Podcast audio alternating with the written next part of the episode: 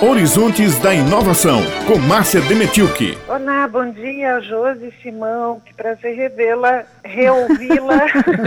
com certeza. Obrigada. Meses. Verdade. Bem, eu estou falando hoje a respeito do nono encontro unificado de ensino, pesquisa e extensão que está ocorrendo na Universidade Federal da Paraíba. Esse encontro é um é um momento, é um fechamento, uma apresentação de todas as pesquisas acadêmicas, as produções acadêmicas nessa, uh, nessa tríade de ensino que trata da pesquisa, da extensão e da própria docência. Então, esse encontro, ele reúne o encontro de extensão, o encontro de iniciação à docência e o encontro de iniciação científica. Vejam só que o encontro de iniciação científica já é realizado há 29 anos na Universidade Federal da Paraíba. O professor Valdir Braga, o pró-reitor de pesquisa de iniciação científica, no caso, ele disse que em 2021 o ano foi difícil, porém, essa edição do Encontro Unificado de Ensino recebeu 1.593 propostas, 1.593 resumos de trabalhos científicos para serem apresentados no, durante o evento. Lógico, não, é, não seria possível contemplar a todos os trabalhos, então a comissão científica selecionou 302 trabalhos que estão sendo apresentados ao longo dessa semana, Beth e Josi. E os melhores trabalhos vão receber o certificado e vão ser convidados para escreverem um capítulo do livro Iniciados. E vejam que o professor Valdir Braga falou ainda que 1.885 alunos de graduação recebem bolsa essas bolsas que são destinadas à iniciação científica. E o Estado da Paraíba, o governo do Estado da Paraíba, também contempla ah, esses, eh, esse tipo de atuação através de bolsas, né? E o governo investiu esse ano, em 2021, 20 milhões de reais para essas modalidades, de 150 bolsas de mestrado, 100 bolsas de doutorado e 50 bolsas de pós-doutorado, que são aquelas bolsas mais altas para pesquisas mais uh, de nível mais aguçado. Além de outros editais que o governo do estado também publica.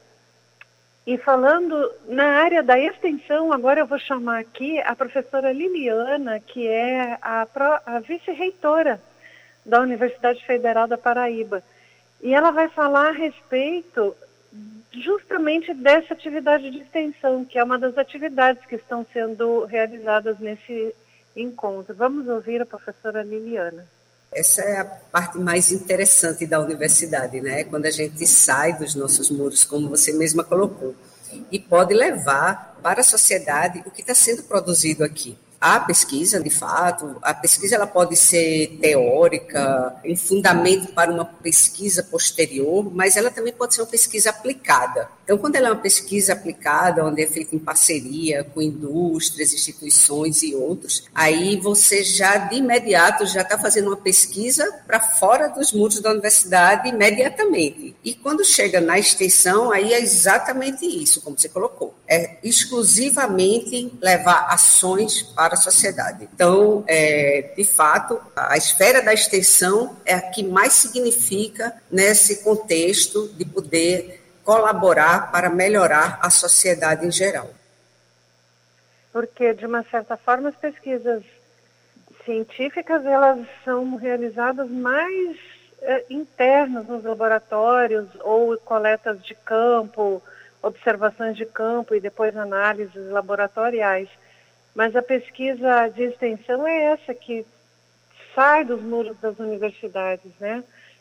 E a professora Liliana falou quantos e como a universidade se envolve com essas pesquisas de extensão. Vamos ouvir. É feito para a graduação. Por exemplo, vou te falar os editais. Só para você ter ideia, foram seis editais lançados este ano, totalizando 822 bolsas, porque não é só o propósito de poder está em contato com a sociedade, sendo uma melhoria. Mas também tem esse lado financeiro que é muito interessante. Imaginar que 822 alunos foram contemplados com uma bolsa, mais, em média oito meses de bolsa, fazendo esse trabalho. A gente tem aqui, os editais são esses, olha, Probex, Fluex, o FPB no seu município, Probex de Tec ETS, que é tecnologia da Escola Técnica de Saúde, cursinho preparatório para o Enem e o Promos, que é um, novo edital que foi elaborado pelo Museu Casa de Cultura Hermano José, onde as pessoas podem fazer trabalho de extensão ligado a essa área. Mesmo só sendo 822 bolsas, mas tivemos 4.368 alunos envolvidos, porque você tem os alunos bolsistas e os alunos voluntários esse universo de estudantes, então, e pessoas envolvidas, fazem contato com a pesquisa ainda em nível de graduação. E, e a trajetória é despertada, a trajetória para a ciência, para a tecnologia. E falando em ciência e tecnologia, o tema do encontro esse ano foi justamente esse, ciência e tecnologia. E a vice-reitora faz mais um comentário a respeito disso. Ciência e tecnologia é algo desde que os filósofos resolveram ir para a praça, né? conversar sobre o que é certo e o que é errado, entender as questões da vida, já se começou ali os primórdios da ciência. Desde lá, então, sempre é extremamente relevante se falar de ciência. A ciência nos trouxe até aqui. Então, tecnologia é fundamental e a tecnologia ela vem a partir da ciência. Olha, pessoal, é uma, uma situação interligada à outra, né? Pesquisa leva a desenvolvimento, leva a ciência, tudo isso é ciência, tudo isso é tecnologia. Enfim, é o que nós debatemos aqui a cada semana e tentamos sempre esclarecer como tudo isso funciona nas esferas acadêmicas, nas esferas de mercado, para o ouvinte da Rádio Tabajara.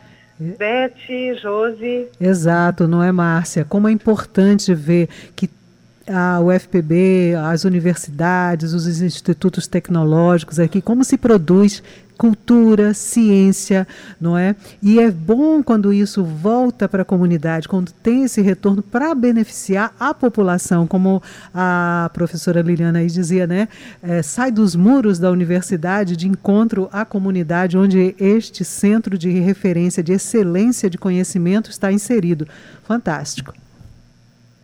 Um abraço, gente. É realmente renovador começar o dia com essas informações. Isso. Josi, Beth, até a próxima quarta.